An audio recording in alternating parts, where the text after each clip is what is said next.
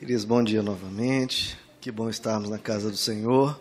Que Ele possa nos conceder a graça de crescermos um pouco mais nele, né, queridos? Queridos, vamos abrir na carta do apóstolo Paulo à igreja de Colossos, Colossenses capítulo 1. Colossenses capítulo 1, vamos a partir do verso 9, queridos, por favor. Por essa razão, Desde o dia em que o ouvimos, não deixamos de orar por vocês e de pedir que sejam cheios do pleno conhecimento da vontade de Deus. Então, essa era a oração do apóstolo Paulo. Que sejam cheios do pleno conhecimento da vontade de Deus, com toda a sabedoria e entendimento espiritual. E isso para que vocês vivam de maneira digna do Senhor e em tudo possam agradá-lo frutificando em toda boa obra, crescendo no conhecimento de Deus e sendo fortalecidos com todo o poder, de acordo com a força da sua glória, para que tenham toda a perseverança e paciência com alegria, dando graças ao Pai que nos tornou dignos de participar da herança dos santos no reino da luz. Até aqui, queridos. Vamos orar. Senhor Jesus, que o Senhor possa responder essa oração do apóstolo Paulo, que é a nossa oração também. Que o Senhor nos faça cheios do pleno conhecimento da tua vontade. Porque é isso que queremos, Senhor, agradar a Ti, viver de maneira digna e crescer cada vez mais no Evangelho, nos tornando conforme a imagem do Teu Filho. Produz a tua obra, tua boa obra na igreja, fala aqui conosco, eis aqui a sua noiva, Senhor. Que o Senhor possa produzir aqui a tua vontade, que o teu espírito fala a cada coração, em nome de Jesus. Amém. Podeis assentar, queridos. Bom, nós vimos nesse texto aqui que esse é, deve ser um objetivo da igreja, de todos nós como cristãos, cada vez sermos cada vez mais cheios do pleno conhecimento da vontade de Deus. Porque sabendo a vontade de Deus, não é que você vai saber é, qual a melhor empresa para trabalhar, qual o melhor carro para comprar. Nunca foi isso o princípio, o objetivo de Deus com a vontade dele. A vontade dele é em relação às coisas eternas, as coisas de quem nós somos, como é a nossa vida, como nós enxergamos a pessoa que queremos viver diante de Deus. É o que o apóstolo Paulo diz. Vontade de Deus para, para quê? para que vivam de maneira digna e possam agradá-lo. Esse é o objetivo de você conhecer a vontade de Deus, queridos. Outras coisas são absolutamente é, secundárias. E como a gente sabe o que agrada de Deus? Que como nós sabemos qual é a vontade de Deus? Nós lemos aqui três coisas. Olhem aí comigo. Colossenses 1, no verso 10. E isso, né, conhecer a vontade de Deus, para que vocês vivam de maneira digna do Senhor e em tudo possam agradá-lo. Como? Frutificando em toda boa obra. Então, a primeira coisa é isso: aquilo que frutifica, aquilo que são boas obras. Segundo ponto, crescendo, aquilo que te faz crescer, que te faz melhorar, que te faz se tornar alguém mais parecido com Deus. Crescendo no conhecimento de Deus e sendo fortalecidos com todo o poder de acordo com a força da sua glória. Então são três princípios, queridos, da vontade de Deus, de você saber o que é correto, o que é justo e diferenciar daquilo que é mal, daquilo que não é bom para você e para os outros. É aquilo que é uma boa obra, aquilo que frutifica, aquilo que te faz crescer, faz as pessoas crescerem, melhorarem e aquilo que te fortalece. Em outras palavras, o apóstolo Paulo nos ensina lá em 1 Coríntios 10 e 1 Coríntios 10 e 1 Coríntios 6. Tudo é permitido. Na vida do cristão, tá, tudo é permitido, tudo está liberado. Você não deve viver como uma pessoa presa, pelo contrário, você deve viver como uma pessoa livre. Tudo é permitido.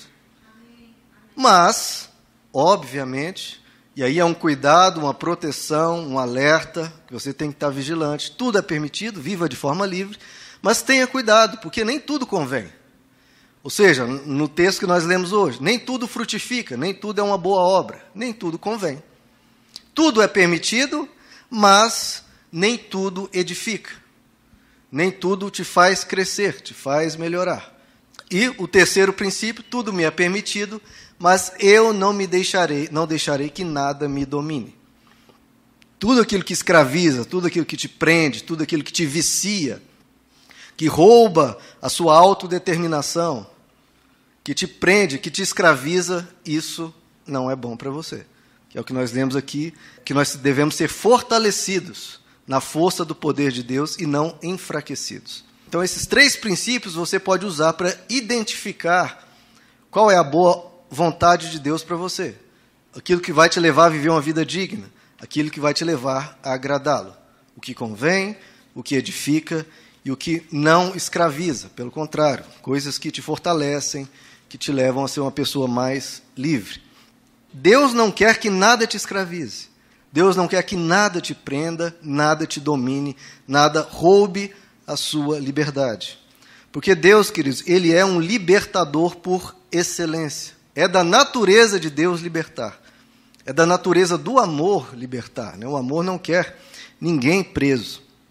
Deus, nós vemos aqui na história de Israel, Deus chegando para Abraão e dizendo: Abraão, sai da tua terra e da tua parentela, porque eu preciso te libertar dessa idolatria, desse paganismo, dessa cultura tão ruim da região que você vive. Transformar essa região toda vai ser um processo complicado. Então, saia daí. Então, quando Deus diz para Abraão, sai da tua terra e da tua parentela, Deus está libertando Abraão daquelas más influências que ele tinha ao redor. Deus, ao lidar com o povo de Israel, lá no Egito, um povo que estava sendo escravizado, que estava sendo torturado, que estava sendo massacrado pelo, por Faraó e pelo povo do Egito, Deus diz ali a Faraó: Deixe o meu povo ir. Agora, deixe o meu povo ir. Então Deus liberta Israel da escravidão, da opressão, do medo. Deus sempre libertando. No livro de Juízes, da mesma forma. O povo caía no domínio, sob o domínio de alguma nação cruel, sob o domínio de uma nação violenta. Deus levantava um juiz, levantava um libertador para libertar o povo de Israel.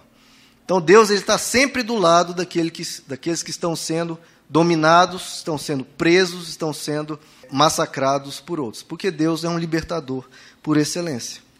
O oposto disso é um engano que o diabo usa desde o Éden. O diabo tenta passar essa imagem de Deus para as pessoas, ou seja, que Deus te prende, Deus te limita, Deus te cerceia, Deus ele quer te dominar e roubar né, a sua liberdade. Esse é o engano. O que que o diabo fez lá no Éden, a serpente? Ele chegou para Adão e Eva e diz: Olha, Deus está prendendo vocês aqui. Vocês acham que esse lugar é um paraíso, que é maravilhoso, mas vocês estão, na verdade, presos. E esse é o engano. E é um engano até hoje, porque as pessoas do mundo lá fora pensam, né, dos cristãos, eles estão presos, eles são, estão cerceados, estão com a liberdade tolhida. Né? Deus cerceia vocês, tolhe a liberdade de vocês. Quando Deus, na verdade, o que, que ele estava fazendo com Adão e Eva? Estava protegendo, estava dando uma total liberdade para eles de viver num lugar em paz, um lugar pacífico ele deseja tanto, e essa é a vontade dele, a liberdade, que ele inclusive deixou uma porta de saída.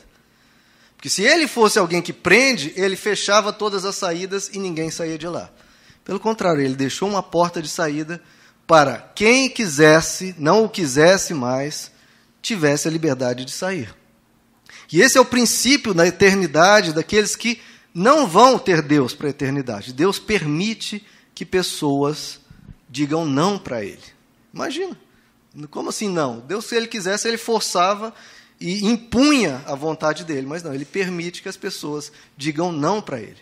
Lá em João capítulo 6, chega um momento que Jesus dá uma mensagem, a multidão o abandona, vários discípulos de Jesus o abandonam, porque Jesus, além dos doze, tinha uma outra quantidade de discípulos, pelo menos 70, e muitos desses discípulos abandonam Jesus. E sobra apenas os doze, e Jesus olha para os doze e diz o quê? Não querei vós ir também?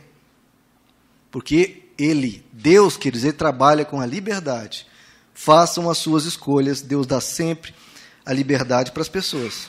Agora, quem na verdade quer prender o ser humano, quem na verdade quer escravizar o ser humano, é justamente Satanás, justamente é o poder das trevas.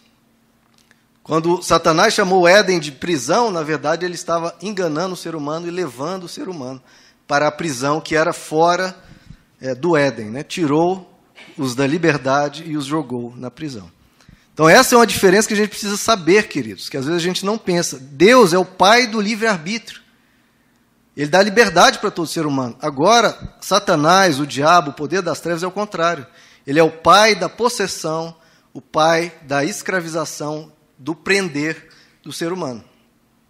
As pessoas que eles precisam aprender isso, porque veem Deus de uma forma muito castrante, um Deus que prende, um Deus que tolhe o ser humano, e não é assim. A liberdade é uma característica essencial de Deus e do cristianismo. Veja só, no Éden, onde o ser humano, Adão e Eva, foram confrontados, veja, era uma, uma só árvore que era proibida. Sabe-se lá quantas árvores haviam ali? Mil, dez mil, cem mil árvores, e havia só uma proibida. No mesmo sentido aqui de 1 Coríntios. Tudo é permitido. Está tudo permitido para vocês. Agora, cuidem-se, porque isso aqui é letal, isso aqui te faz mal. Então, às vezes a gente pensa no cristianismo como tudo é proibido e só isso aqui é permitido. E essa visão, queridos, entristece a alma, essa visão esmaga a alma do ser humano, porque o ser humano quer uma vida leve, quer uma vida tranquila, quer uma vida é, livre. E é isso que Deus nos dá, mas é isso que o engano do diabo quer nos roubar tudo é permitido, todas as árvores vocês comam, se festejem, se alegrem, celebrem, curtam a vida, mas só uma que não pode, porque essa é má. E aquilo que é mal, é claro que Deus vai dizer: olha, não faça isso com você mesmo. Então, esse é o princípio: tudo é permitido, mas nem tudo é bom. E aquilo que não é bom, aí sim você rejeita. Abra comigo em 2 Coríntios capítulo 3, queridos. 2 Coríntios 3, 17, queridos. Ora, o Senhor é o Espírito. E onde está o Espírito do Senhor, ali há liberdade. Então, veja só, queridos, a coisa é tão intrínseca de quem Deus é, tão intrínseca, que se Deus está presente, tem que haver liberdade. Onde há o Espírito do Senhor, há liberdade. Se não houver liberdade, já saiba, o Espírito do Senhor não está ali. Porque está dizendo, onde está o Espírito do Senhor, isso é um fato, tem que haver. Tem que haver liberdade. Porque Deus, ele liberta, ele quer ver as pessoas livres, quer ver as pessoas leves, querem ver as pessoas em absoluta paz. Gálatas capítulo 5, queridos. Gálatas capítulo 5, verso 1. De novo. Foi para a liberdade que Cristo nos libertou. Então ele libertou você para onde? Para quê? foi para a liberdade, que, que ele nos libertou. Ele vai libertar o quê? Vai libertar para a escravidão? Ele está falando o óbvio, foi para a liberdade que Cristo libertou. Ele liberta para onde? Tem que libertar para a liberdade. Portanto, se ele fez essa obra, se essa foi a obra de Cristo, nos libertar e libertou para a liberdade, portanto, pelo amor de Deus, permaneçam firmes e não se deixem submeter novamente a um jugo de escravidão. Olha, se Jesus veio para a cruz para te libertar e te dar, te dar liberdade, você vai se permitir cair numa escravidão, qualquer que seja. Escravidão de drogas, escravidão sob o jugo de um ser humano, escravidão sendo humilhado em qualquer área da vida, não. Não se permita estar num jugo de escravidão novamente, porque ele te libertou.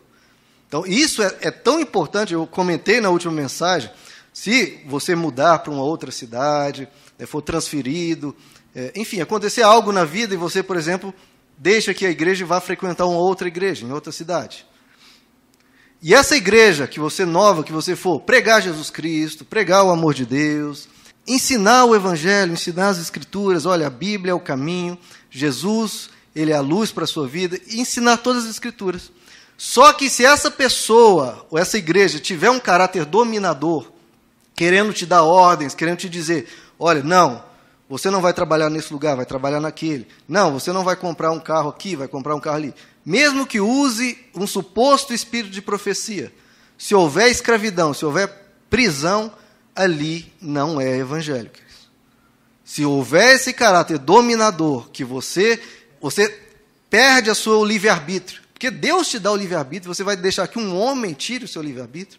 Toda decisão você tem que submeter e a pessoa decide por você. Né? Como se você fosse um cavalo e a pessoa pega as rédeas da sua vida e guia. Não interessa, por mais que a mensagem seja linda, se houver um caráter opressor, um caráter dominador, saia fora daí. Porque foi para a liberdade que Cristo nos libertou. Portanto, permaneçam firmes e não se deixem submeter a um jugo de escravidão, qualquer que seja. Todo tipo de escravidão, queridos. Escravidão tanto de drogas, de bebidas, de vícios, qualquer coisa que te domine e te tire do eixo do seu ser, não permita que isso aconteça. Agora olhe no verso 13, aí de Gálatas 5. De novo, né, querido? De novo, de novo, porque isso é essencial. Irmãos, verso 13. Vocês foram chamados. Então Deus foi lá no seu coração, bateu no seu coração e te chamou. Te chamou para onde?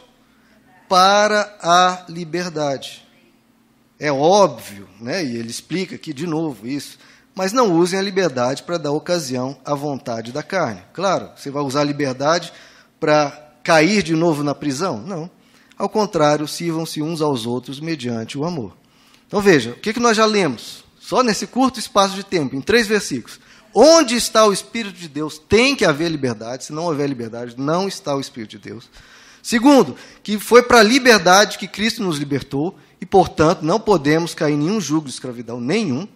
E terceiro, foi para a liberdade que nós fomos chamados. É tudo liberdade, queridos. Em João capítulo 8, não preciso abrir, senão a gente vai passar o resto do dia abrindo só sobre isso. Jesus diz: Quando vocês conhecerem a verdade, o que, que acontece? Conhecereis a verdade e a verdade vos libertará. Uma verdade. Ah, mas e se uma verdade te prende? Você já sabe que não é verdade. Porque Jesus diz que a verdade ela liberta. A verdade ela amplia, a verdade ela quebra grilhões. Nós cantamos aqui, ele quebra cadeias, quebra enganos, quebra mentiras, quebra aquilo que te escraviza, aquilo que rouba a sua liberdade e te prende. A verdade, ela liberta. Até o apóstolo Tiago, né, que é um, a carta dele, né, Tiago, irmão de Jesus, a, a, carta dele é uma das cartas assim um pouco mais rígidas em relação a Pedro, em relação a Paulo, quanto mais em relação a João. Tiago ele tinha uma, uma, uma característica de uma pessoa um pouco mais rígida. Até Tiago, que tinha essa personalidade mais forte, né, mais incisiva, mais determinante, ele diz lá em Tiago capítulo 1, verso 25, que o ensino perfeito do Evangelho traz a liberdade.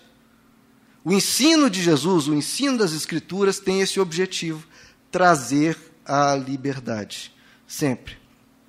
Então, queridos, isso é uma característica tão essencial do cristianismo, do evangelho, de Deus. É porque Deus é amor, queridos, e o amor, ele sempre quer ver o outro livre. A paixão não, né? Aquela coisa possessiva que não interessa se a pessoa quer ou não quer, ela obriga a pessoa a estar ali. O amor não, ele quer uma reciprocidade livre. O amor quer que o outro o ame sem pressão, não colocando a pessoa sob ameaça, não colocando a pessoa sob o, sob o medo, não obrigando a pessoa, não coagindo a pessoa. Então, o amor, ele, ele tem isso, querido, de querer que o outro responda livremente e diga eu te amo livremente.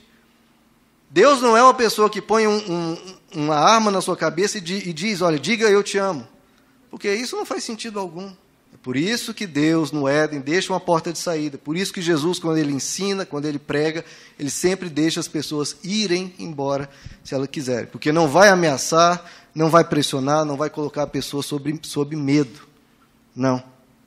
Porque obedecer, queridos, obedecer, seguir por obrigação, não é seguir no coração.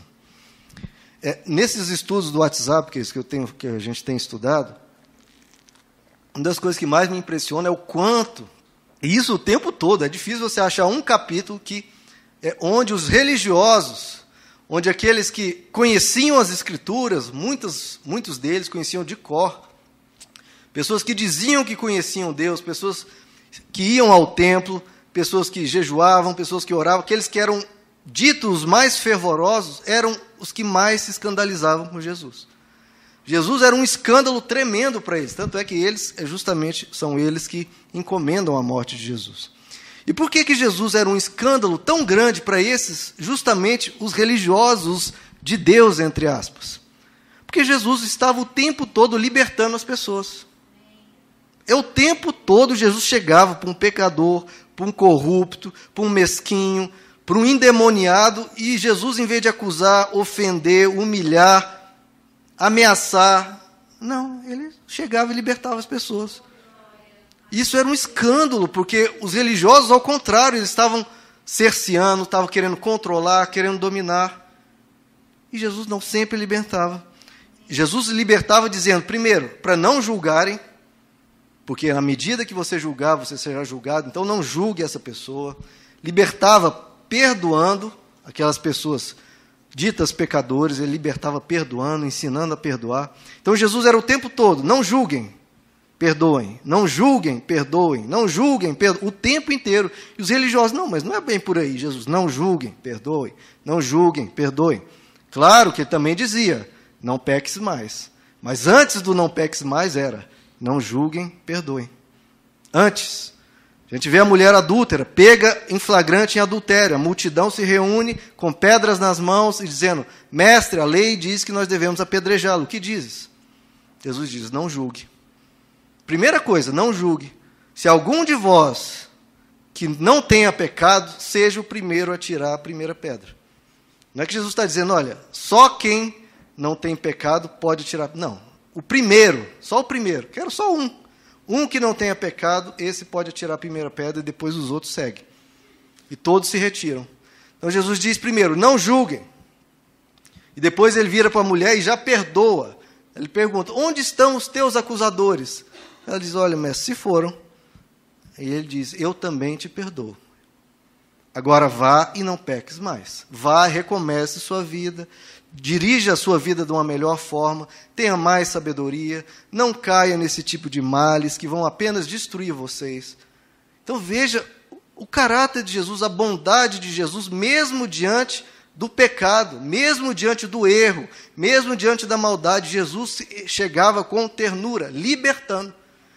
Libertando primeiro a pessoa dos acusadores, dizendo: não julguem, afastem-se. Perdoando Olha, o que você fez, você está perdoado. Agora, recomece a sua vida. Sempre isso, libertando. Não julgue, perdoado está e vá em paz, vivendo uma vida melhor. Quando ele chegava uma pessoa endemoniada, da mesma forma, uma pessoa para estar endemoniada, queridos, a pessoa tem que ter um coração perverso, tem que ter aberto o coração para entrar aquele tipo de possessão.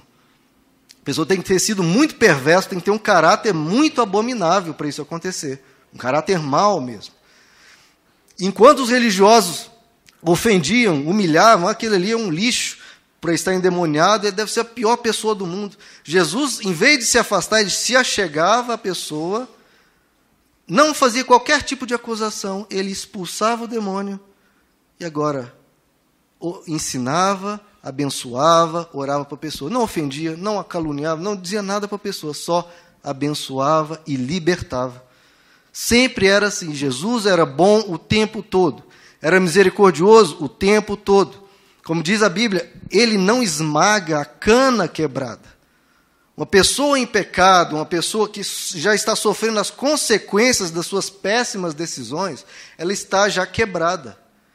E Jesus ele não esmaga a cana quebrada e ele não apaga o pavio que fumega. Aquele paviozinho que estava cheio de fogo, mas tanta coisa ruim que a pessoa fez foi se apagando, e chega Deus, e os religiosos pensam: ah, Deus, esmaga, Deus apaga esse, esse ser humano que já fez tanto mal, está na hora dele ser exterminado, está na hora de ser punido. E ele vem, ele não esmaga a cana quebrada, ele não apaga o pavio que fumega, pelo contrário, ele restaura, ele ajuda, ele cura. Ele vem libertar, ele vem abençoar. O pecador diante de Deus, queridos, ele não precisa ter medo. Porque a gente tem isso, né? Meu Deus, eu fiz tanta coisa ruim. Se Deus aparecer aqui, meu irmão, se Deus aparecer, fique feliz, porque você está diante de um Deus bom. Isaías, em capítulo 6, ele, depois da morte do rei Uzias, ele de repente, numa visão, se vê diante do trono de Deus. Ele está na glória, diante do trono de Deus, os anjos, em plena perfeição, numa glória excelsa, adorando a Deus, ele vê aquele ambiente de santidade, de pureza, de bondade completa, e ele grita em socorro e fala: Meu Deus, eu vivo no meio de povo de lábios impuros. E eu também sou uma pessoa de lábios impuros. Falo palavrões, eu faço ofensas, eu grito, eu faço coisas horríveis e agora eu estou diante do trono de Deus. O que será de mim? É o meu fim. Medo de Deus.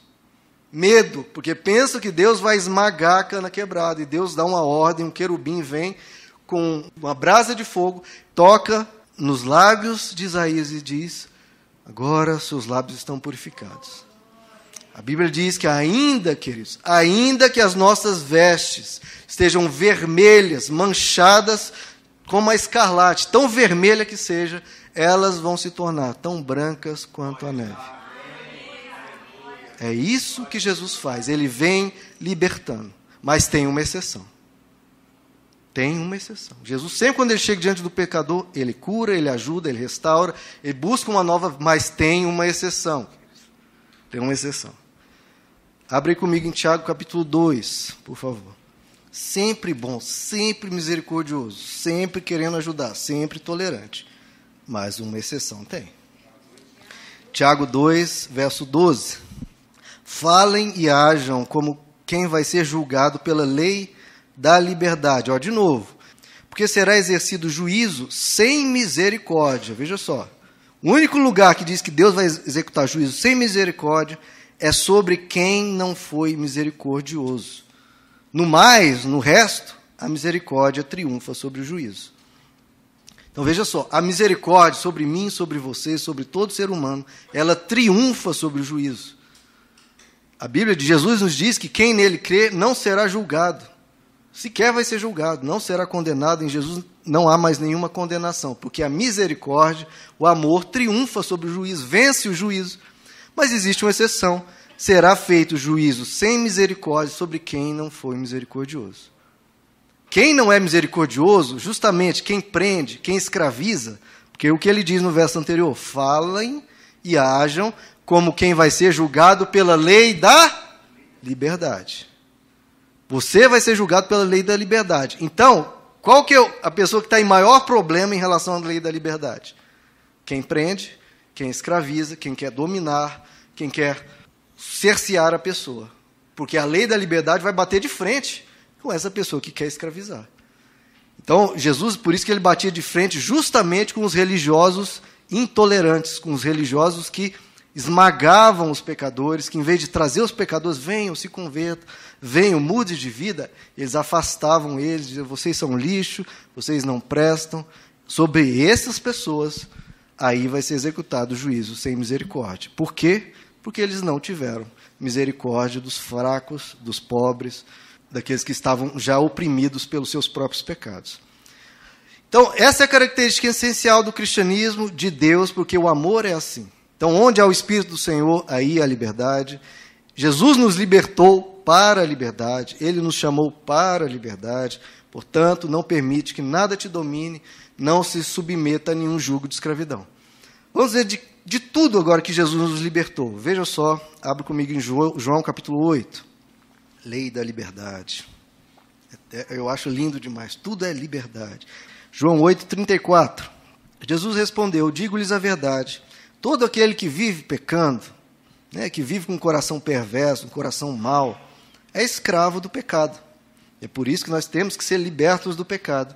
O escravo não tem lugar permanente na família, mas o filho pertence a ela para sempre. Portanto, se o filho os libertar, vocês de fato serão livres. Novamente, libertar. Jesus veio para libertar. E se nós somos libertos pelo Filho, nós verdadeiramente somos livres. Então, a primeira coisa que Deus nos liberta é nos libertar do pecado. Não do pecado como algo eventual, porque isso nós vamos continuar até o resto da vida tendo as nossas falhas. Mas do pecado como uma forma de vida, como uma forma de viver, uma pessoa que peca reiteradamente e que não há arrependimento e quer ser má, quer ser perversa. Disso ele nos liberta. E disse: O Filho vos libertar, vocês de fato serão livres. Então, quando a pessoa vem para Jesus, ocorre esse novo nascimento, onde a pessoa decide: eu não vou mais ser escravo da maldade, eu não vou ser mais uma pessoa perversa, uma pessoa cínica.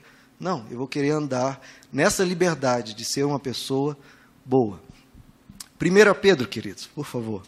1 Pedro, capítulo 2. 1 Pedro 2,16. Veja que coisa linda, queridos. Vivam como pessoas livres. Isso aqui é uma ordem, queridos. Vivam como pessoas livres. Só, claro, não usem a liberdade como desculpa para fazer o mal. Né? Porque aí você não está livre, você vai ser escravo de novo. Vivam como servos de Deus. Então, esse é um princípio do Evangelho, queridos. De novo, que parece que é o oposto que muitas vezes vem na cultura é, de quem se diz cristão. Porque parece que você tudo é não e poucas coisas são sim. Não, tudo é permitido. Viva como uma pessoa livre. Você foi liberto de tudo, inclusive do pecado. Você não está escravo do pecado. Pecado vai ser aqui, vai ser ali, mas você decidiu ser uma pessoa boa e seguir a Cristo. Viva como uma pessoa livre, querido. viva uma pessoa leve, tranquila. Colossenses capítulo 2, queridos, agora, por favor.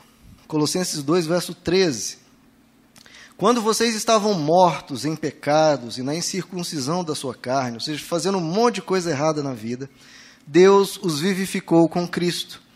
Ele nos perdoou todas as transgressões, veja, isso é, é dito para você, e cancelou a escrita de dívida que consistia em ordenanças e nos era contrária ele a removeu pregando-a na cruz. E tendo despojado os poderes e autoridades, fez deles um espetáculo público, triunfando sobre eles na cruz. Então, queridos, culpa nenhuma você tem direito de sentir, porque todas as transgressões ele nos perdoou. Está todo escrito de dívida, tudo que estava ali anotado, todos os seus pecados. Às vezes as pessoas pensam isso, meu Deus, tem até um conceito quase egípcio, né? Vai ter aquela balança das coisas boas e as coisas más. Então, todo escrito de dívida que havia contra você foi rasgado. Toda transgressão está perdoada na cruz. Ele pagou por tudo. Então, ele também nos liberta de toda culpa que você poderia se sentir. Há cinco anos atrás, há dez anos atrás, há quinze anos atrás, eu fiz tal coisa. Tal coisa está perdoado na cruz. Tal coisa foi rasgada pela mão de Deus. Foi Deus que rasgou. Então não existe mais condenação. Não, quem nos acusará? Se é Deus que nos justifica, quem nos condenará? Não, não há mais qualquer culpa nem condenação. Gálatas capítulo 3. Ele também nos liberta de uma coisa que eu vejo perseguindo a alma de muitos cristãos, queridos. Por isso que eu estou insistindo e aprofundando nesse tema. Verso 13. Cristo nos redimiu da maldição da lei quando se tornou maldição em nosso lugar, pois está escrito: Maldito todo aquele que for pendurado no madeiro. Então, Cristo nos redimiu da maldição. Maldição da lei e qualquer tipo de maldição. Então você vai pensar, será que há uma maldição hereditária? Há uma maldição? Meu irmão, isso não existe. Porque Jesus te redimiu de toda maldição. Porque ele se fez maldição no seu lugar. Ah, mas se tinha uma maldição hereditária sobre uma, uma família, fez, fizeram uma macumba, uma magia, uma oferenda. Meu irmão, tudo isso foi jogado sobre Cristo. Toda maldição ele te redimiu de todas elas, rasgou, eliminou, acabou com tudo. Tanto é que essa palavra maldição você pode procurar no Novo Testamento, você não acha. Só existe em dois lugares. Esse que nós lemos, dizendo que Jesus nos redimiu de toda maldição, e lá em Tiago Pessoas que usam a língua para falar bênção e para falar maldição, falar coisas boas e palavras más.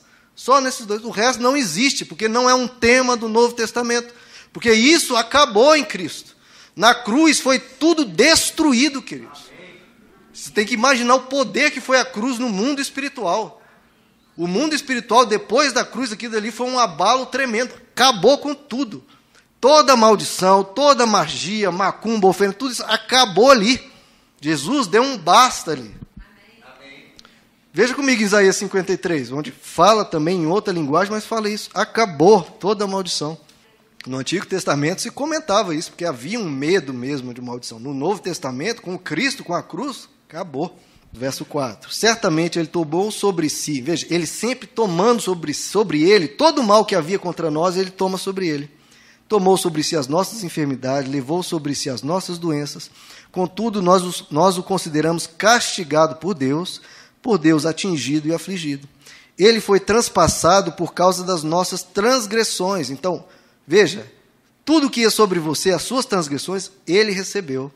Ele foi traspassado por causa das nossas transgressões, foi esmagado por causa de nossas iniquidades. O castigo, veja, que nos traz paz.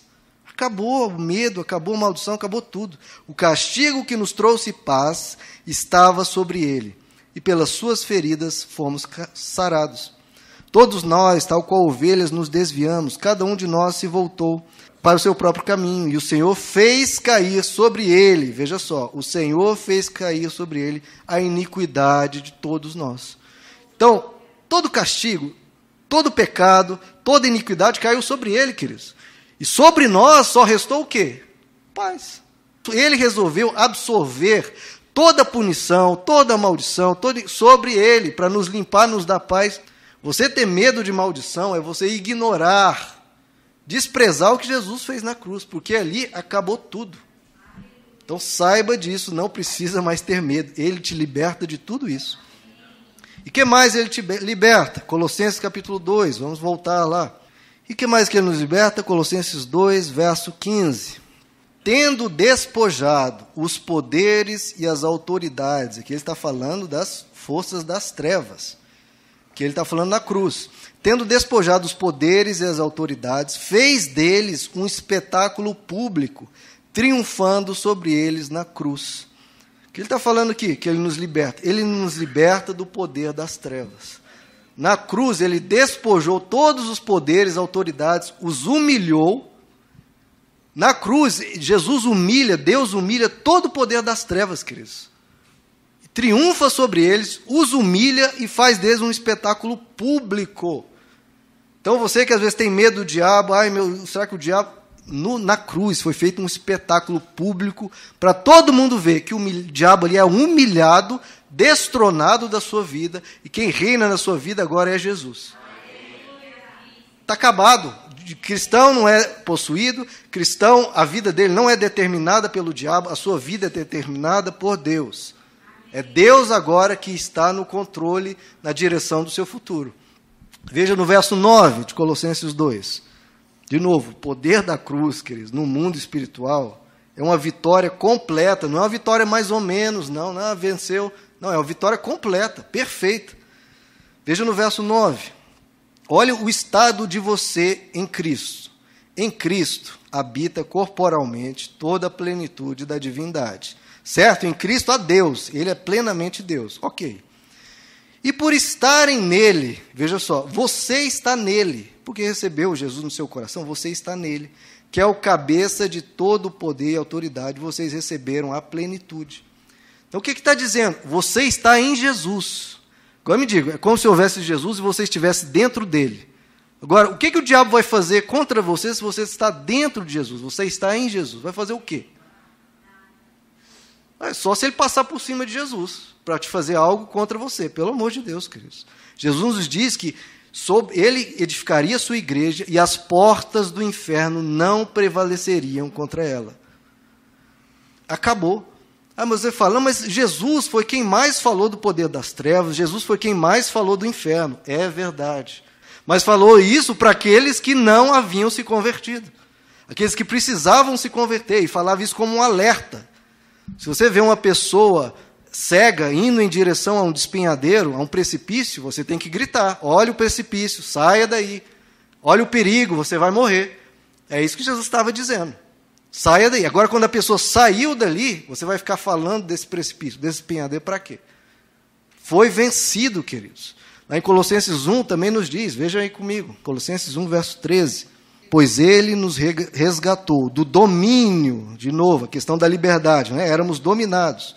Ele nos resgatou do domínio das trevas, do governo das trevas, e nos transportou para o reino do Filho do seu amado, em quem temos a redenção, a saber, o perdão dos pecados.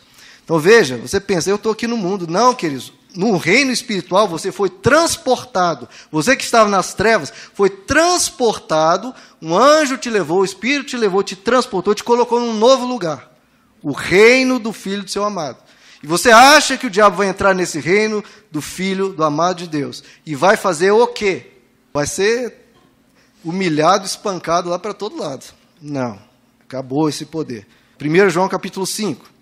Esse aqui para fechar com chave de ouro. E sabe, queridos, eu tenho uma coisa com isso, porque as pessoas pensam, não, mas pastor, você está falando isso, né? Falando que o diabo foi humilhado publicamente, que a cruz acabou com ele.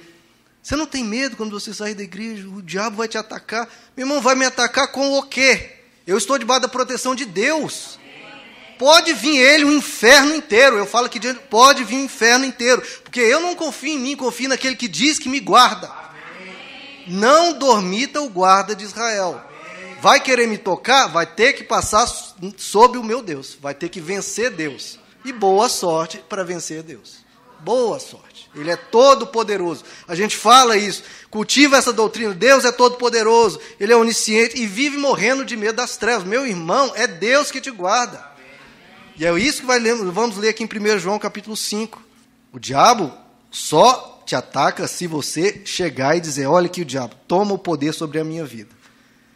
Eu vou começar a adulterar, e vou começar a roubar, eu vou começar a ser desonesto. Aí, meu irmão, você escancara Aí é outra história. Você escancara e diz, já pode entrar, que eu estou na tua turma. Aí é outra história. Agora, se você está em Deus, seguindo a Deus e nele, vai te atacar como? Agora, se você sai do reino de Deus, sai de dentro de Jesus, onde nós, nós estamos, se você sai de lá de dentro e vai, aí, meu irmão, aí você está indo para um lugar perigoso. 1 João 5,18. Sabemos que todo aquele que é nascido de Deus, quem é que é nascido de Deus? São poucos. Quem é que nascido de Deus, por favor?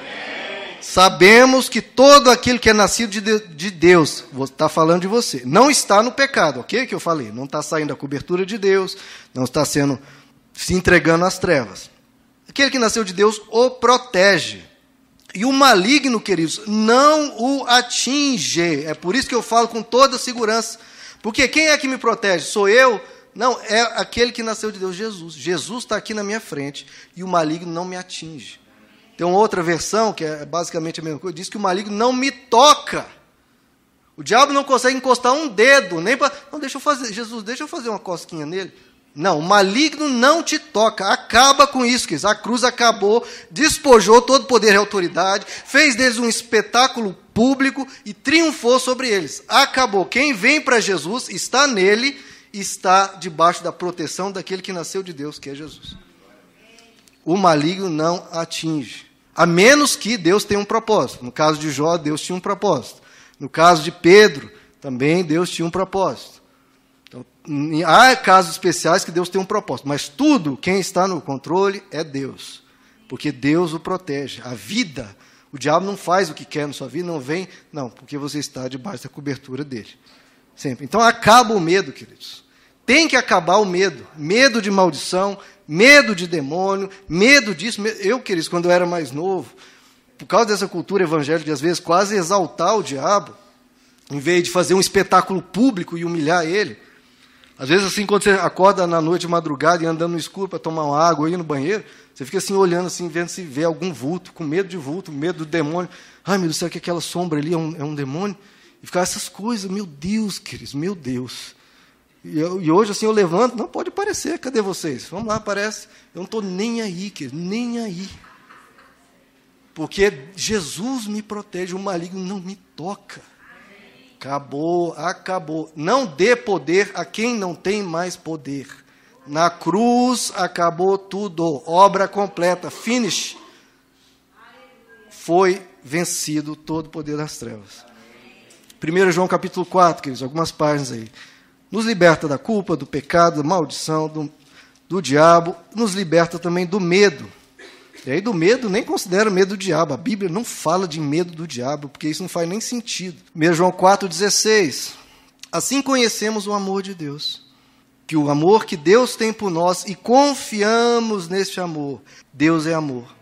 Todo aquele que permanece no amor permanece em Deus e Deus nele. Dessa forma, o amor está aperfeiçoado entre nós, para que no dia do juízo tenhamos confiança, né? Você chegar diante do trono de Deus, meu Deus, e os meus pecados, aquilo que eu fiz, para que no dia do juízo tenhamos confiança, porque neste mundo somos como Ele. E aí ele diz: no amor não há medo, não há medo. Ao contrário, o perfeito amor expulsa o medo, porque o medo supõe castigo. Aquele que tem medo não está aperfeiçoado no amor. Então, olha o que ele está dizendo: você vai chegar diante do trono de Deus, diante do juízo. Ele diz: confie no amor de Deus, confie que Deus é amor, confie que Ele te ama, para que no dia do juízo você chegue lá com confiança. Porque o que, que acontece? No amor não há medo. Porque o medo, por que, que, ocorre, por que, que surge o medo no coração? Porque você tem medo do castigo. E as pessoas têm medo de Deus porque supõem castigo. Ele ainda diz: supõem castigo. Mas o amor, o perfeito amor que Deus tem por nós, se você crê nesse amor, lança fora todo medo. Não é para ter mais medo de Deus, pelo amor de Deus, que você está diante do ser mais bondoso, mais misericordioso e que te perdoou, ainda demonstrou o seu amor por nós, morrendo por nós quando ainda éramos pecadores. Então, se você tem medo, o que, que o João nos diz? Você não está aperfeiçoado no amor, ainda não está confiando no amor de Deus. Então, Jesus ele nos liberta de todo e qualquer medo. Romanos 7, verso 4. Jesus também nos liberta da lei, como eu falei, do rigor excessivo, aquela coisa dos fariseus, de esmagar a pessoa, extrema rigidez, extrema pressão. Se você não ser absolutamente perfeito, você não pode errar em nada, você vai estar com Deus no seu calcanhar te perseguindo. Não, você está liberto da lei também. Romanos 7, verso 4. Assim, meus irmãos, vocês também morreram para a lei por meio do corpo de Cristo para pertencerem a outro, aquele que ressuscitou dos mortos, a fim de que venhamos dar fruto para Deus. No verso 6, agora, morrendo para aquilo que antes nos prendia, de novo, a questão de prender, Jesus vem nos libertar. Fomos libertados da lei, fomos libertados daquele rigor, daquela pressão. Você tem que ser absolutamente perfeito, senão ai de ti. Não. Nós somos libertos da lei para que sirvamos conforme o novo modo do Espírito e não segundo a velha forma da lei escrita. Romanos 6, verso 14. Pois o pecado não os dominará, porque vocês não estão debaixo da lei, mas debaixo da graça. Então, até da lei, Jesus nos libertou, nos liberta de tudo. Ah, o que, que Jesus libertou? É mais fácil falar, libertou de tudo. Maldição, diabo, culpa, pecado, lei, tudo. Também nos liberta de toda regra e mandamento humano. Abre em Gálatas capítulo 5. Gálatas 5, verso 1. Foi para a liberdade que Cristo nos libertou, portanto, permaneçam firmes e não se deixem submeter novamente a nenhum jugo de escravidão. Colossenses 2, verso 8. Tenha cuidado, olha só, para que ninguém os escravize, ninguém, não importa a titulação da pessoa a filosofias vãs e enganosas que se fundamentam nas tradições humanas e nos princípios elementares deste mundo e não em Cristo. Então, nós seguimos a Cristo, princípios elementares, regrinhas, etc. Eu comentei, teve igrejas que proibiam pessoas de andar de bicicleta, proibiam pessoas de assistir jogo da seleção. Da onde que tira isso, Cristo? Tudo é permitido, tudo é permitido. Só não, não é permitido aquilo que não convém, aquilo que não edifica, aquilo que te escraviza. E no verso 16, portanto, não permitam que ninguém, não permitam isso, queridos, que ninguém os julgue pelo que vocês comem ou bebem, ou com relação a alguma festividade religiosa, ou a celebração das luas novas, ou dos dias de sábado. Né, vem um adventista, vem um testemunho de Jeová, ah, mas o dia de, de sábado vocês precisam guardar. Eu não permito que ninguém me julgue por causa disso, não. Essas coisas, por que, que você não pode permitir? Mas é importante tal. Essas coisas são sombras do que haveria de vir. A realidade, porém, encontra-se em Cristo. A nossa vida agora é Cristo. É Ele que nós seguimos. Não permitam que ninguém tenha prazer numa falsa humildade, na adoração de anjos, os impeçam de alcançar o prêmio. Tal pessoa conta detalhadamente suas visões. Né? Olha, eu tive uma visão, meu irmão, você tem que fazer tal coisa. Olha, eu estou te dando uma ordem porque eu tive uma visão. Irmãos, cuidado com isso, porque olha o que ele diz: a sua mente carnal a torna orgulhosa. Muita visão, muita profecia, é só mente carnal. Então, a profecia, a visão tem que ser examinada segundo Cristo. Se está diferente de Cristo, tchau, é mente carnal orgulhosa. Ainda mais quando te escraviza, te domina. Eu disse que não permita que caias em qualquer jugo de escravidão. Verso 19. Trata-se de alguém que não está unido à cabeça. Aí, essa pessoa aí, cheia de visão, de profecia, carnal. a partir da qual todo o corpo, sustentado e unido por seus ligamentos e juntas, efetua o crescimento dado por Deus. Já que vocês morreram com Cristo para os princípios elementares deste mundo, regrinhas, por quê? Como se ainda pertencessem a ele, a este mundo. Vocês se submetem a regras. Não manuseie, não prove, não toque, não coma comida tal, não ande de bicicleta, não assista não sei o quê.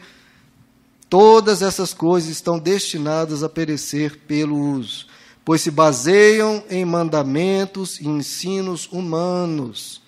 Ensinos humanos. A nossa vida, queridos, agora é Cristo. Como eu falei, é Cristo. Tudo é permitido. Nem tudo convém, nem tudo edifica, e não deixe nada te domine. E vá para Cristo sempre. Essas regrinhas, olha só, esses rigores que alguns tentam colocar, têm de fato aparência de sabedoria, realmente, né? parece algo sábio. Com sua pretensa religiosidade, falsa humildade e severidade com o corpo. Ah, meu você tem que ser mais severo com o seu corpo. Mas não tem valor algum para refrear os impulsos da carne. Então, qual que é a recomendação? Viva como uma pessoa livre, não permita que ninguém te julgue, não permita que ninguém te escravize. Nada disso, queridos, nada disso. Ele nos liberta até dos homens, dos seres humanos. Em Mateus 23 diz: ó, entre vós não haja ninguém que seja chamado de rabi, de pai, de chefe, nada disso, pois todos vocês são irmãos. Todos vocês são irmãos. Então, ninguém pode chegar com você como um chefe espiritual seu, como um pai espiritual e te dar ordens e dominar a sua vida.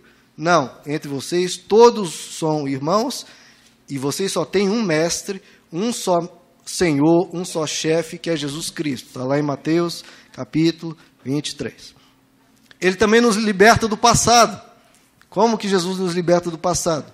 Te ordenando a perdoar perdão é algo essencial do cristianismo.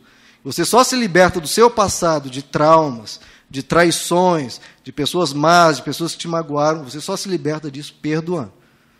Você perdoando, você não apenas liberta o outro, você se liberta, se liberta dos outros, se liberta da raiva, do ódio, da amargura, do rancor. Então você precisa perdoar. Aí cabe uma decisão sua. Então, queridos, deixando bem claro, na cruz, morreu tudo isso. Deus te libertou de tudo lá na cruz. Te libertou do pecado, da culpa, da maldição, do diabo. Tudo isso ele levou sobre ele. Libertou de regrinhas, te libertou da lei, enfim. E essa era sempre a mensagem do Evangelho. Quando eles foram pregar o Evangelho, eles anunciavam o perdão, anunciavam o fim do medo, anunciavam o fim da maldição, anunciavam o fim dos poderes das trevas. Era isso que os apóstolos pregavam. Acabou tudo. Jesus veio na forma de Deus e acabou com tudo isso. Cristo não há mais condenação, não entramos em juízo, o escrito de dívida foi rasgado. Na cruz, Jesus grita: Tetelestai, está pago, está consumado. Ele falou: olha, não ficou uma coisinha ou outra, não, olha, terminei quase tudo. Não, está consumado, acabou tudo aqui. Então, na cruz, em Jesus, nós somos livres de tudo. Se o Filho vos libertou, então verdadeiramente sois livres. Amém, queridos? Vamos ficar de pé? Vamos orar, queridos?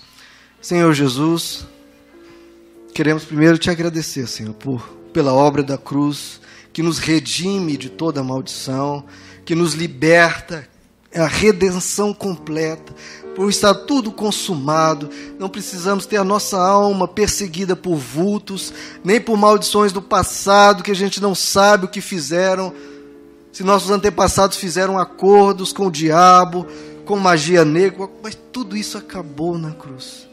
Não precisamos ter mais medo, porque aquele que nasceu de Deus, Jesus, nos protege e o maligno não nos toca Obrigado, Senhor, porque o nosso futuro está no controle das tuas mãos. Que o Senhor não dorme, não dorme enquanto nos guarda. Nós estamos protegidos e amparados por um Deus que está sempre nos libertando. E não permita, Senhor, que a gente caia em qual, qualquer tipo de jugo, qualquer tipo de escravidão, que a gente não entregue a liberdade que o Senhor conquistou por nós a nada nenhum medo tenha poder sobre nós. Vem tirar do coração de todos aqui medo, Senhor. Medo de maldição, medo de demônio, medo de castigo. Não, não há mais condenação. E a pergunta que nós fazemos é: cadê? Quem intentará a acusação contra os escolhidos do Senhor? Quem os condenará? Quem? Quem vai ter coragem de nos atacar? Se Deus é por nós, quem? Quem será contra nós? Essa é a pergunta da Bíblia, do, do Evangelho, dos apóstolos, assim, de sequer acreditar que existe a possibilidade de alguém conceber que alguém possa nos atacar. Não. Se ocorrer qualquer coisa na nossa vida, é sendo guiados por Deus e não com o diabo tendo poder sobre nós. Senhor, conduz a vida de todos nós, nos liberta de tudo isso, que a gente receba a mensagem do Evangelho tão nítida, tão límpida, tão clara, e às vezes a gente não desfruta de tudo que o Senhor conquistou por nós na cruz. Tudo que o Senhor conquistou por nós na cruz é direito nosso, é herança nossa. Que nós possamos andar como pessoas livres, Senhor. Livres, livres, livres, livres. O religioso, o fariseu, aqueles que o Jesus batia de frente, tem medo dessa palavra livre, tem medo dessa palavra liberdade. Mas Jesus, ele não saiam daqui, não julguem. Você está perdoado. Agora vá, viva uma vida livre, sem cair no mal. É andar em liberdade, mas sem usar a liberdade, claro, nosso coração é para Deus, sem usar a liberdade para fazer o mal.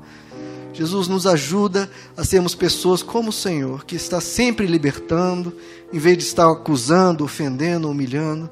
Obrigado que o Senhor não nos esmaga, que o Senhor não nos apaga, pelo contrário, está restaurando, está curando, está transformando a nossa vida mais leve. Os fariseus faziam a vida das pessoas pesadas, uma vida cheia de rigores, cheia de pressões, mas o Senhor quer nos libertar. O Senhor quer dizer a todos nós que tudo é permitido. Tudo é permitido, só não permita que venha sobre você aquilo que não convém, aquilo que não edifica aquilo que te escraviza, porque não é bom, simplesmente não é bom.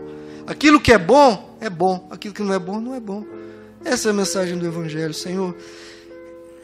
Nos dá a consciência de viver nessa plena liberdade que todos nós possamos celebrar diante de quem quer que seja, diante daqueles que querem escravizar, diante de demônios, diante de maldições, diante de quem quer que seja, celebrar a vitória na cruz, que nós somos livres em Cristo Jesus e que não há mais condenação, não há mais medo. O Senhor venceu e destruiu aquilo que nos oprimia, o Senhor venceu aquilo que nos derrotava, o Senhor esmagou aquilo que nos esmagava. E nós estamos livres em Cristo Jesus. Conhecendo a verdade, nós seremos libertos. Que o Senhor possa dar essa verdade ao coração de cada um de nós.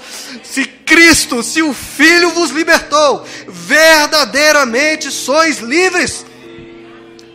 Ande como uma pessoa livre. Livre e por mais que outros tentam te escravizar. Não, sou livre. Ninguém me julga, ninguém me coloca com regras humanas. Não, eu estou livre. Eu sigo a Cristo.